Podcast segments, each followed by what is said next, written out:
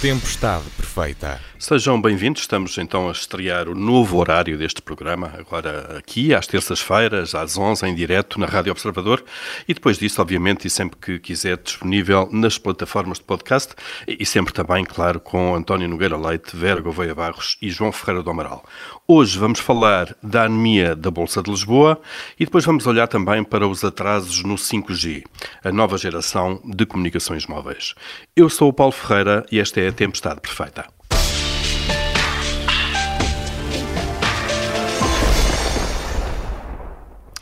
Vamos então começar pela Bolsa de Lisboa. Simbolicamente, o PSI 20, eh, o índice da Bolsa de Lisboa, vai deixar cair o 20.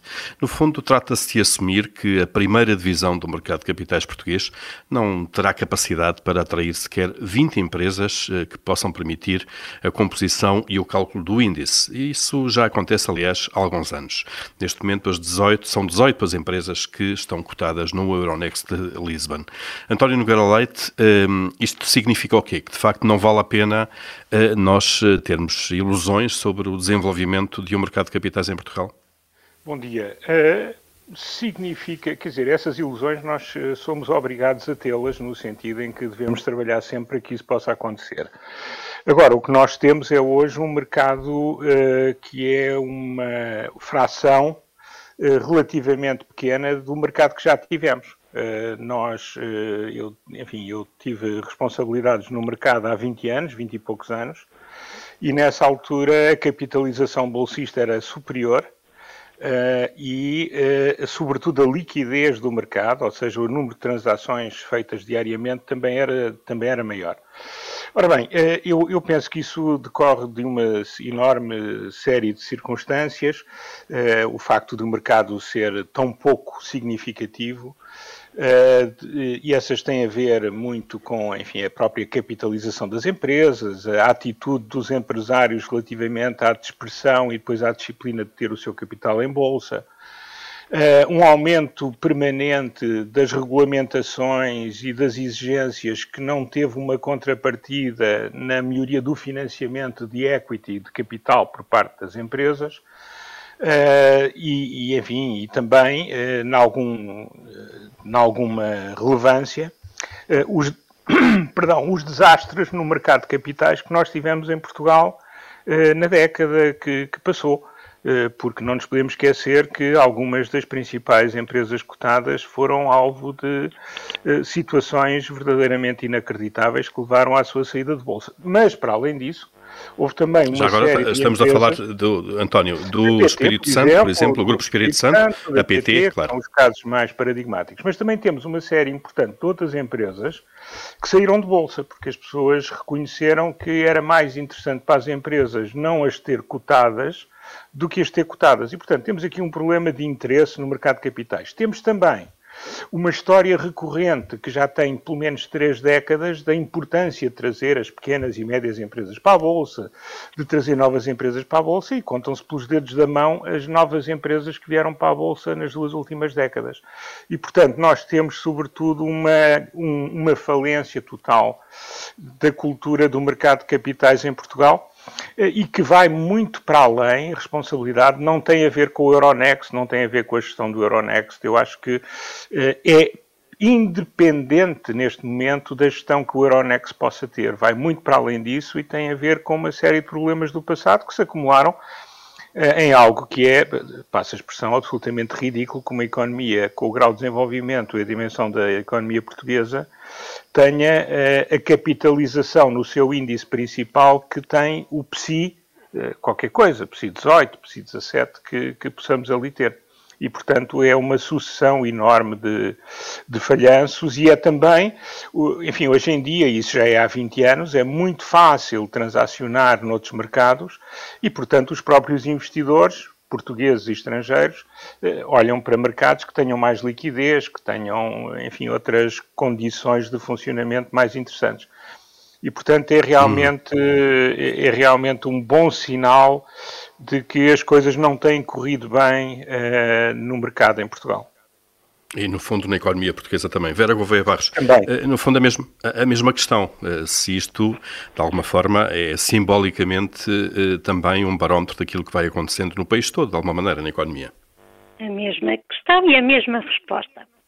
De facto, eu subscrevo aquilo que, que o António disse. É uma questão aqui de vários fatores, alguns deles da parte estrutural da nossa economia, do, do tipo de tecido empresarial que nós temos, constituído essencialmente por uh, micro, pequenas e médias empresas. Há estudos que mostram como, como estas empresas têm mais alguma dificuldade em, em aderir aos mercados de capitais por uma questão, a, tal questão que o António também referiu, uh, cultural, do apego à empresa, à propriedade da empresa, o, o não querer partilhar essa, essa propriedade, uh, mas também pelo efeito disciplinador que os mercados têm, porque têm uma série de, exigências de, transparência, de divulgação uh, de contas, eh, de de cumprimento de determinados requisitos que também claramente se, se constituem depois aqui como, como desafios. Eu acho que vale a pena nós fazermos uma reflexão, porque, porque como referido, apesar destes aspectos estruturais, nós já tivemos um mercado, um mercado de capitais com uma dimensão maior do que a que temos agora, nos anos 90, com as privatizações, Naturalmente, o efeito da crise financeira e com os casos, também como referido, não ajudou a este processo de, de, consolidação, mas em todo o caso, eu acho que nós também devemos, um, não devemos desistir de ter um mercado, uh, de, um mercado de capitais que funcione e que contribua também aqui para uma diferente estrutura de financiamento das empresas e que seja uma forma de elas crescerem e, e de serem sustentáveis e de inovarem e de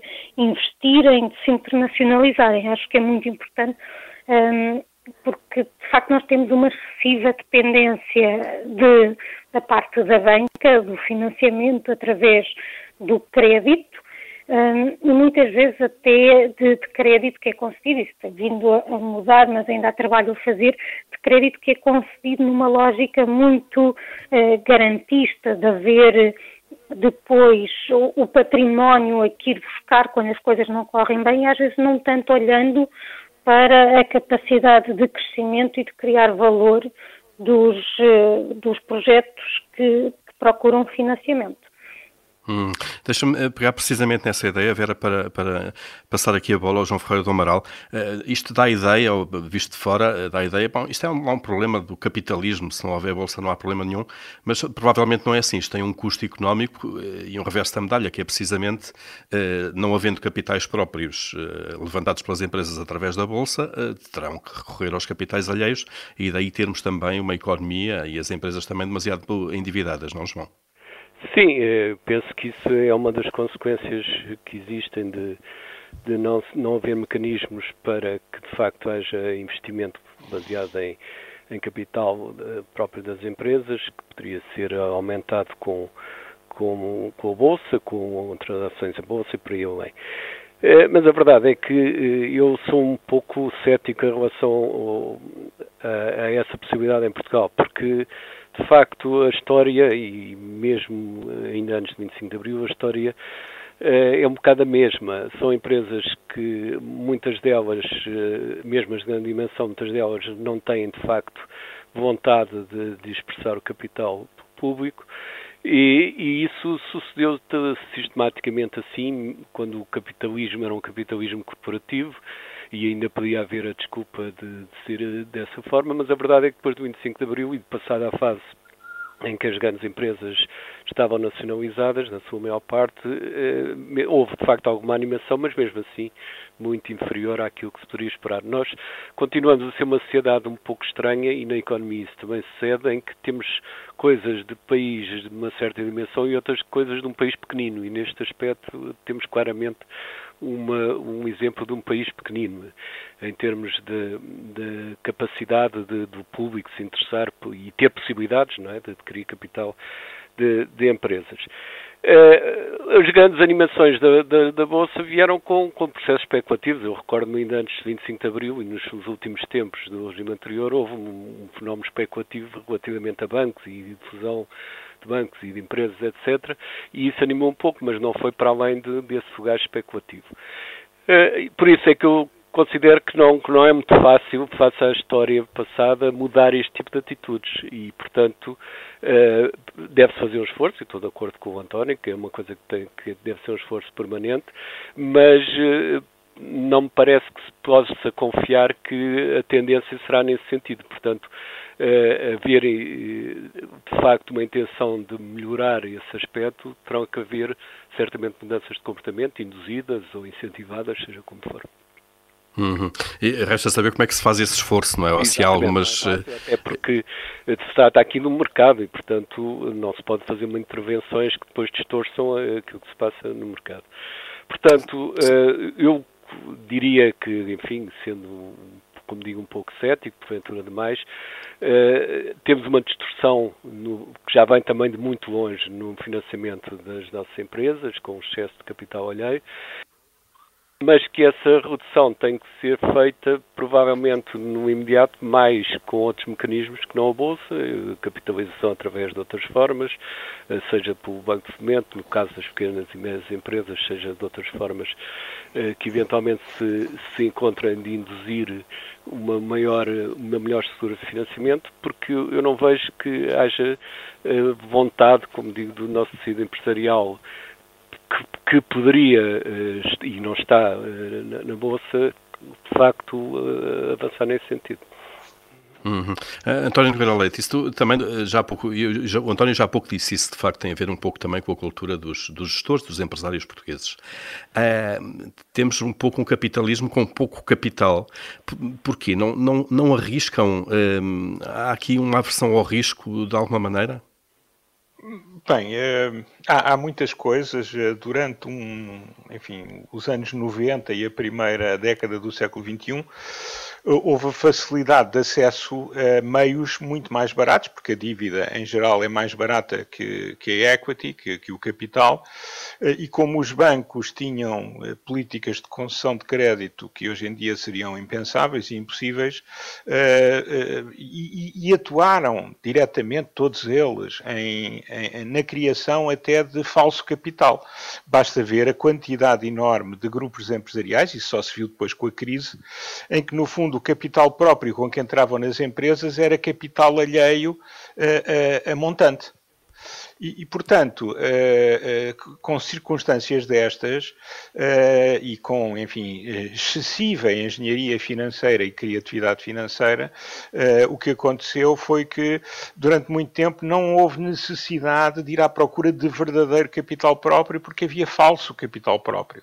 Ora, isso também ajudou a que as pessoas não se virassem para algo que era realmente importante, que é encontrar sócios eh, que é encontrar, eh, por outro lado, também eh, empresas, investidores em geral, que estejam disponíveis para participar enquanto acionistas da empresa. Ora, em Portugal há a questão cultural, houve, houve esta questão muito especial de, de, duas décadas que foram realmente diferentes daquilo que seria desejável. Uh, mas, mas, Portugal precisa ter um mercado de capitais uh, e, e, Portugal precisa também de atrair fundos com uma agilidade superior à que um banco de fomento naturalmente terá. Uh, para poder dinamizar as empresas na fase prévia à Bolsa e depois fomentar até a sua entrada à Bolsa, porque a Bolsa, para muitos desses investidores, é um mecanismo de saída do investimento que é feito inicialmente. Ora, em Portugal, se nós formos para o período antes de 2011, algum destes projetos eram financiados a crédito desde o início, o que é uma absoluta aberração financeira, mas era o que acontecia. E, e, e, portanto, nós, eu acho que agora, com, porque há realmente mais disciplina, vai se sentir mais a necessidade de um mercado de capitais. E ou o mercado de capitais cresce, ou a economia definha. Isso para além de todos os outros instrumentos que têm que estar, públicos e privados, Uh, na linha, enfim, disponíveis para, para serem utilizados, até porque, como eu dizia, alguns são uhum. prévios à entrada no mercado de capitais aberto. Uhum. Vera Gouveia Barros, uh, uh, no passado tivemos algumas experiências até de benefícios fiscais para, para investimento em ações. Nos tais anos 90, quando as privatizações, o Estado começou ele próprio a vender ações em bolsa, uh, algum tipo de mecanismos destes pode ser perverso ou devíamos ir por aí? Eu acho que essa é uma hipótese a considerar, mas parece-me que será fundamental melhorar as qualificações dos nossos gestores porque temos eh, claramente um problema aí e, e, e, temos de atacar esse aspecto não apenas por uma questão de desenvolvimento de mercados de capitais, mas, eh, mas por, eh, por, todo, por toda a economia. E depois, hum. outro tema que também já aqui abordámos, que tem que ver com a parte da, da literacia, especificamente da financeira. Nós temos um problema global de literacia e naturalmente a financeira não escapa, portanto hum, há também que fazer formação aí e, e, explicar às pessoas, desenvolver o seu raciocínio também nestas matérias para que elas também se sintam uh, mais confiantes em participar, seja como, como financiadores, seja como uh, para, para obter financiamento. Uhum. João Ferreira Amaral, muito telegraficamente, temos um minuto até terminar a nossa primeira parte. Uh, isto, no fundo, deixa-nos também um pouco mais dependentes uh, do exterior, de alguma maneira, uh, e das dinâmicas financeiras e de financiamento que vêm do exterior. Sim, na medida em que isso afeta o nosso sistema bancário e as instituições financeiras. Eh, nomeadamente, não temos tido esse problema ultimamente, que é um problema de déficit na balança de transações correntes, mas temos uma situação estrutural desequilibrada do ponto de vista externo. E, portanto, muito provavelmente poderemos ter no futuro problemas de novo no respeito à balança de pagamentos, ou seja, sair mais dinheiro do que entra. E isso normalmente afeta, afeta o sistema financeiro e muitas vezes as próprias capacidades de financiamento interno. Portanto, esse é um risco que evidentemente existe quando se, quando se confia demasiado no financiamento por crédito, porque seja ele uhum. interno, seja externo. Muito bem, terminamos aqui a... Agora que somos uma diga, das diga. economias mais endividadas do mundo em termos de endividamento externo. Nunca vou esquecer isso. Exato. E essa barreira nós percebemos bem qual ela era há 10 anos. Não? A crise financeira também teve a ver no com momento, isso. No momento não temos esse problema, mas ele pode surgir a qualquer altura. Muito bem, uh, fica então por aqui a primeira parte da Tempestade Perfeita. Voltamos já a seguir.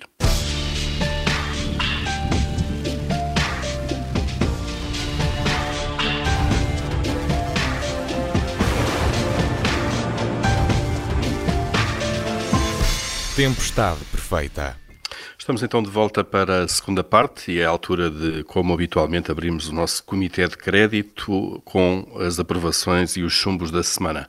Vera Gouveia Barros, começando por si, o que é que, o que, é que aprova esta semana?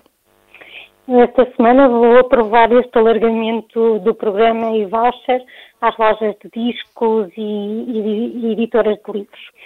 Eu sei que o programa, na sua fase de contabilização de, de, de, IVA, ou seja, do montante que cada pessoa vai poder arrecadar para depois vir uh, descontar em compras futuras, está a terminar. Uh, o que quer dizer que esta inclusão se fará retroativamente e, portanto, algumas pessoas. Uh, eventualmente acharão que isto foi, que é uma pena não se ter feito isto logo desde o início. Naturalmente, eh, nós também sabemos que, teoricamente é suposto as faturas estarem devidamente eh, passadas e, identificadas, portanto, eh, comparando com a alternativa que seria deixar estas duas atividades económicas de fora, saúde que elas tenham sido incluídas, mesmo que nesta fase. Então está aprovado este dossiê, o alargamento do programa e-voucher. João Ferreira Amaral, eh, do seu lado, o que é que aprova esta semana? Aprova a continuação de, de indicadores que demonstram que, de facto, a recuperação está, continua a manter-se forte. Mesmo no turismo há indicadores de alguma recuperação, não em relação, evidentemente, a 2019, mas em relação a 2020, por força basicamente do turismo interno, mas isso, do meu ponto de vista, é positivo.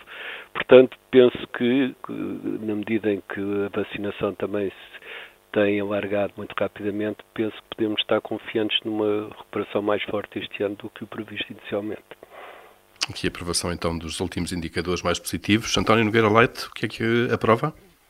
Olha, eu tinha mesma, o mesmo tema e já não vou a tempo de inventar outro para, para diversificar, mas tinha a ver os sinais de crescimento da economia portuguesa que têm que ser encarados com cautela, mas que são naturalmente positivos e de ontem para hoje surgiram também notícias de que no conjunto da União Europeia eh, não só o emprego estava a crescer, como o crescimento do produto em cadeia para o conjunto dos países da União eh, estava francamente positivo, um pouco acima de 2%, o que é, o que é naturalmente, naturalmente bom. E Portugal é um dos países que, no momento, tem um desempenho mais favorável, é o quinto ou sexto melhor crescimento, e, portanto, de facto, tudo isto é muito volátil ainda, tudo isto é muito, enfim, temos que ter muita cautela, mas é muito melhor ter bons sinais do que maus sinais e, de facto, nós temos tido bons sinais e eu penso que isso é positivo. Existem algumas incertezas, a China está a rever em baixa por razões específicas que têm a ver com a pandemia e têm a ver com a situação, o impacto uh, de uma situação climatérica extrema que os afetou uh, bastante. Eh, mas no geral eu penso que uh, os resultados nos levam a pensar, tal como dizia o João, que poderemos ter, se não houver nenhuma muito má surpresa, um desempenho melhor do que aquele que inicialmente pensávamos. Muito bem, então a aprovação aqui também eh, dos indicadores e os sinais que vêm da, da economia. E vamos passar, passar aos chumbos, eh, aos dossiês que não passam. Eh, Vera Gouveia Barros, o que é que chumba esta semana? Eu vou chumbar a alocação de 3 milhões de euros à aquisição de bicicletas para os alunos do segundo ciclo. Eu sei que houve um projeto piloto chamado Desporto Escolar sobre Rodas. Tentei procurar algum relatório sobre a aplicação do mesmo, não encontrei, mas presumo que ele terá mostrado que havia uma percentagem significativa dos alunos que não se deslocava uh, de bicicleta por não saber a andar de bicicleta e que a implementação deste projeto piloto terá ensinado uh, os referidos alunos a, a pedalar e a equilibrar-se em cima de um velocípede. Uh, a minha questão aqui uh, tem, tem várias dimensões. Por um lado, é uma questão de prioridade. Nós temos tantos problemas na educação e vimos agora neste contexto de pandemia a falta que, que, que é, é, o facto de muitos alunos não disporem de, de, de, um computador em casa, de não terem ligações à internet, isto para não falar dos próprios recursos humanos que estão envelhecidos, é necessário haver aqui uma renovação da, da, da docência, portanto, acho que há outros, eh, há, há outros sítios onde aplicar este, este dinheiro com uh, melhor serventia. Mas eu, eu, recomendo também que se pense sempre no, no, porquê das coisas. E no caso concreto, aliás, já a semana passada dei um lamiré sobre isso, pensarmos porquê que o desporto, porquê que a educação física faz parte dos nossos currículos escolares. Para quê? É um saber ou tem que ver com hábitos de vida saudáveis? Hum, portanto, eu, eu, sou favorável a programas como, por exemplo, aqui a Câmara Municipal de Lisboa implementou, de fazer um comboio de bicicletas com os miúdos, em que eles usam a sua própria bicicleta, mas que aprendem a deslocar-se na cidade.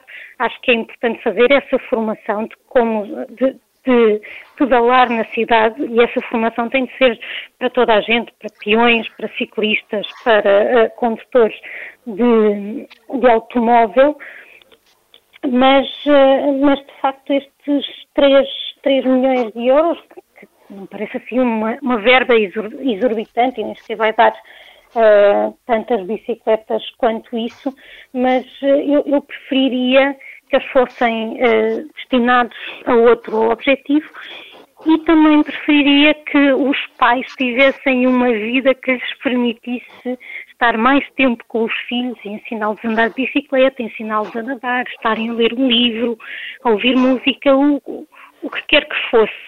Mas uh, isso parece-me fundamental. Muito bem, então aqui o chumbo para esta prioridade uh, que foi dada uh, neste ano escolar, então, a esse programa de compra de bicicletas. João Ferreira do Umbral, o que é que chumbo esta semana?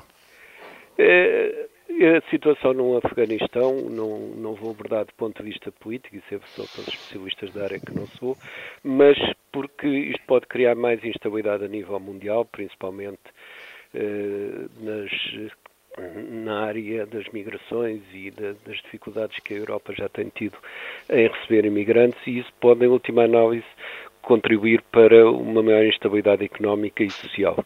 Portanto, vamos ver o que é que dá, mas esse é um cenário possível. Claro que há 32 anos, quando a União Soviética deixou o Afeganistão depois de ter estado lá 10 anos, a situação não importou muito ao Ocidente, pelo menos à nossa área, porque o mundo era muito diferente, mas hoje o mundo é o que é e, portanto, qualquer coisa que suceda em áreas que estão estratégicas importantes acabam por se refletir, do ponto de vista económico e social, em todo o lado. Não é?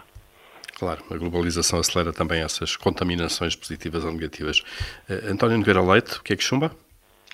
Olha, eu tinha o mesmo tema que, que o João Ferreira do Amaral, uh, concordando com o que ele disse, queria aqui extrair um, um, aspecto que também é importante para nós na Europa, para além daqueles que, que foram referidos e com os quais concordo, e que tem a ver com o facto de que uh, isto é mais um sinal, e desta vez foi bastante explícito, e, e, e é comum uh, aos dois principais partidos, de que os Estados Unidos estão, num movimento que, aliás, vem de trás, a concentrar-se cada vez mais sobre si próprios e sobre os seus interesses específicos. Ora bem, isto é um sinal para a Europa, porque para a nossa estabilidade, para o nosso modo de vida, eh, é também importante que a Europa eh, vá criando, e isso tem consequências económicas, porque implica escolhas que não têm sido feitas nesse sentido, que a Europa se torne também mais autónoma em termos da sua segurança, em termos da defesa do seu território, dos seus cidadãos, do seu modo de vida eh, e, e portanto, eh, eh, para além de toda a tragédia e todos os outros aspectos e, das, e de, de outras implicações políticas mais diretas, há esta questão estratégica que a Europa tem tido dificuldade em assimilar, sobretudo porque a Alemanha não a consegue assimilar. Portanto, a Alemanha continua a ter uma visão do mundo, nomeadamente em termos de segurança, que fazia sentido nos anos 90 do século passado, mas que não faz sentido hoje. Uh, e há aqui um problema que, que, nós temos, porque vamos estar cada vez mais sozinhos uh, num mundo que não é necessariamente pouco hostil àquilo que são os interesses da Europa, para além das questões que o João levantou. Uhum, muito bem, então aqui uh, alguns impactos desta mudança de poder no Afeganistão a serem chumbados aqui. Fechamos aqui o nosso Comitê de Crédito.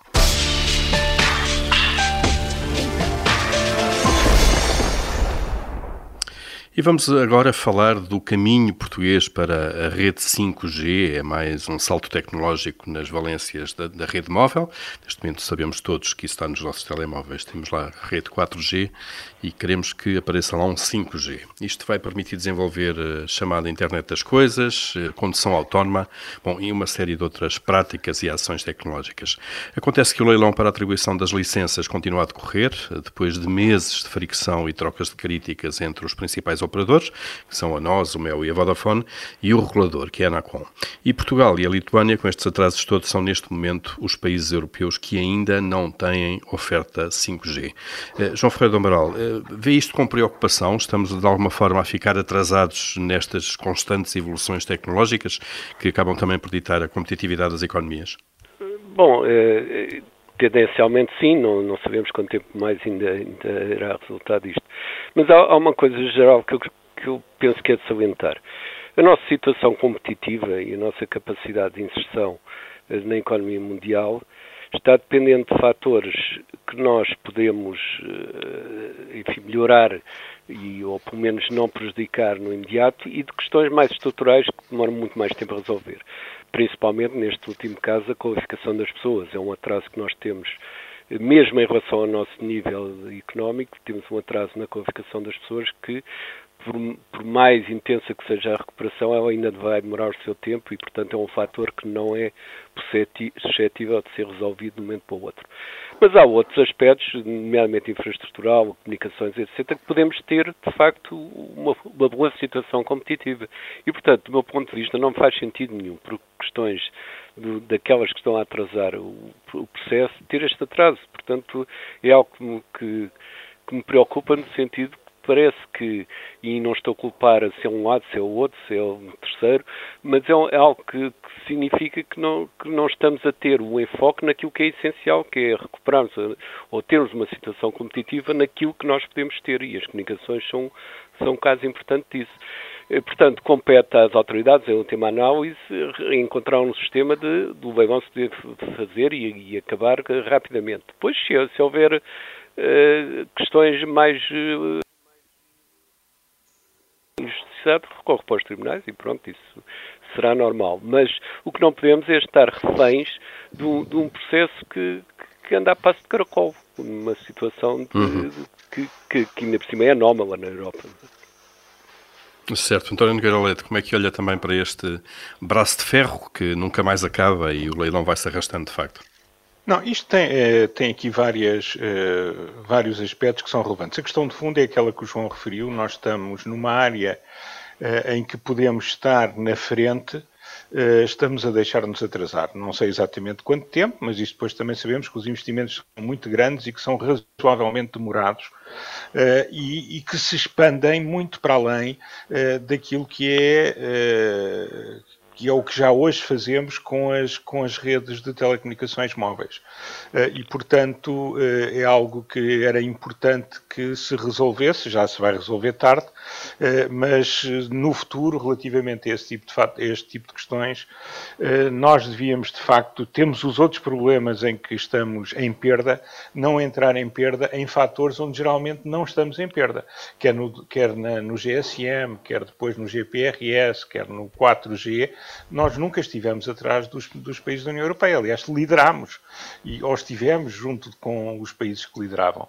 Eh, e, portanto, é um fator de atraso que se expande ao conjunto da economia uh, e, que, e, que é, e, e, que devíamos evitar. Ora bem, aqui há várias questões, eu não quero entrar também não penso que seja uma questão de competência, portanto, aí não, não, não, é, não é esse o tema.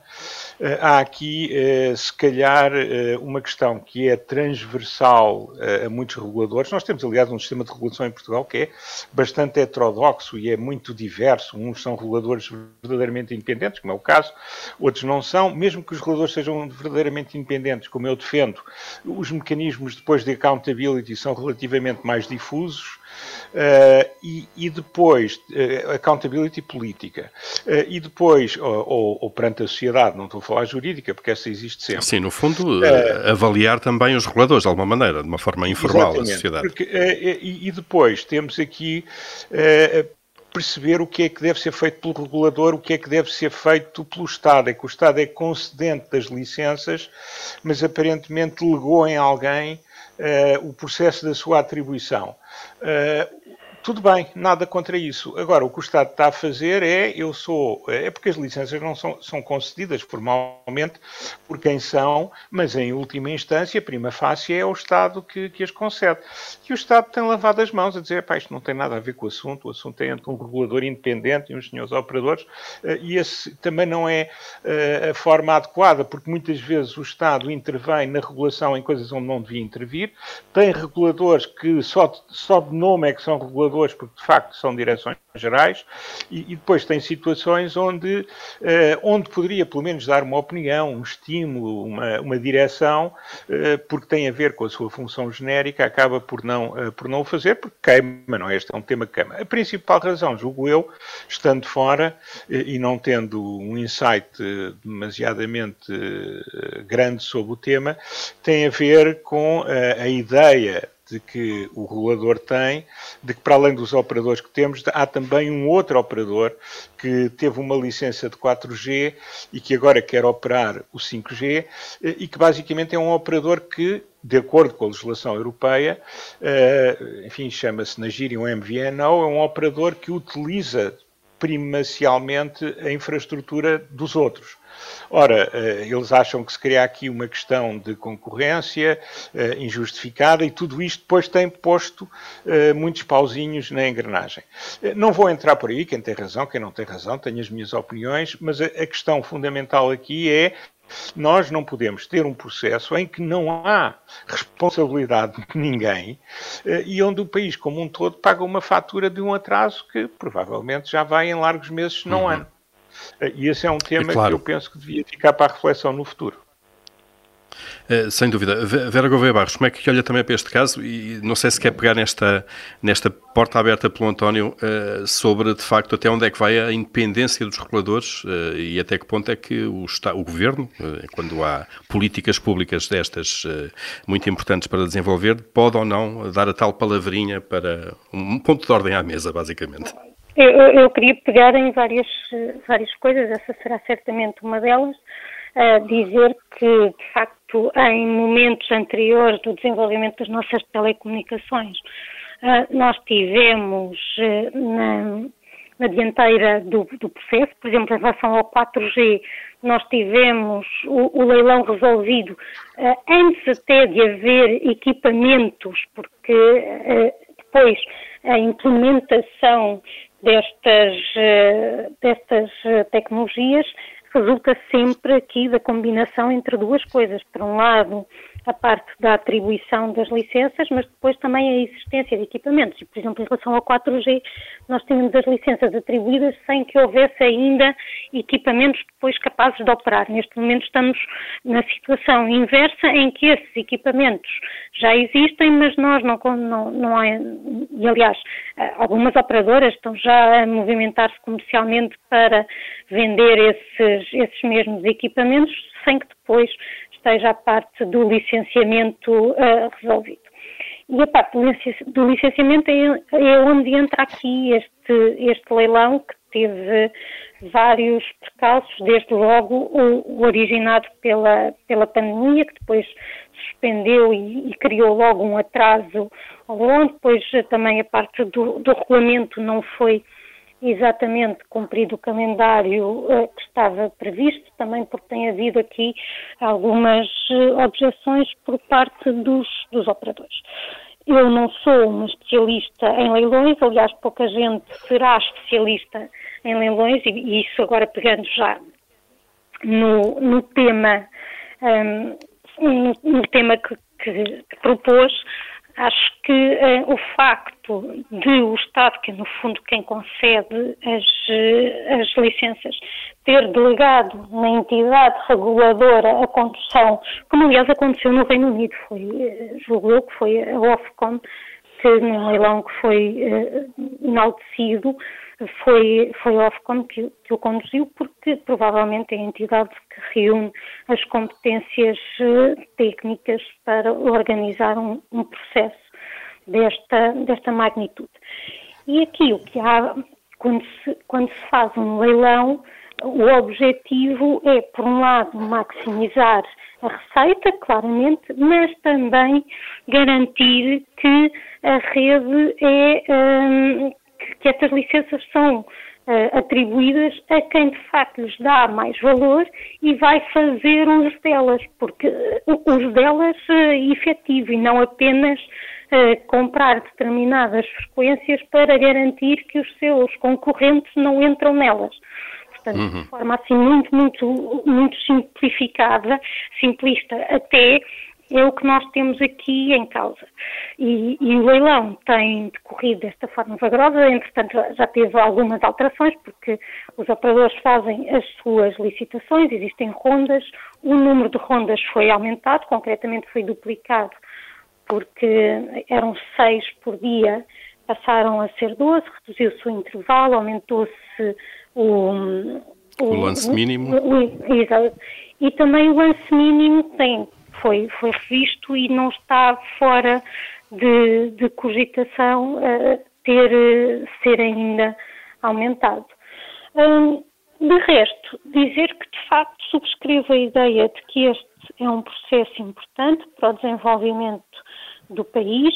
Um, nós depositamos muita esperança que esta tecnologia vá significar, e até porque esse é um requisito um, de, colocado que estes operadores contribuam para a densificação da rede, ou seja, levar a rede a sítios onde ela não existe hoje em dia. Há, no fundo, tapar os, buracos negros que há no território sim, em termos de rede de telecomunicações. Nós, é? Que todos nós sentimos que existem, principalmente, eh, por exemplo, nesta altura de, em que houve a pandemia e em que alguns de nós até desejaram afastar-se dos centros urbanos, ir para uma casa dos pais, para uma casa das férias, eh, mas eh, estando em teletrabalho, percebemos a importância de ter comunicações e percebemos que muitas vezes elas não existiam. Quem faz viagens comboio nem é preciso ir para, em uma em, um, em uma não é preciso ir muito para o interior. Basta, não, basta ir na linha, na linha do norte e perceber, na, na linha que, que, liga Lisboa ao Porto e perceber que há zonas uhum. em que simplesmente o sinal desaparece. E, portanto, o leilão. Vera, e para é... fechar, senão fechamos o sinal aqui no programa também. as licenças também têm de acautelar esse, esse aspecto e, embora lento, eu espero é que depois no fim uh, tenha valido a pena esperar e consigamos uh, uh, bons resultados com este leilão e tirar o máximo de, desta rede. Nós não vamos ter tempo esta semana já para, para o seu mandar, se fosse espaço de tirania. Peço-vos que guardem eventualmente para a próxima semana, porque ultrapassámos um bocadinho aqui o nosso limite. Tempestade Perfeita fica por aqui. Eh, João Ferreira do Amaral, António Nogueira Leite, Vera Gouveia Barros regressam então na próxima semana, agora à terça-feira.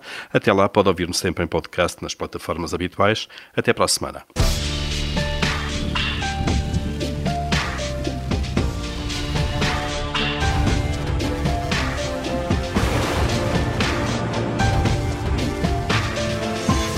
Tempestade perfeita.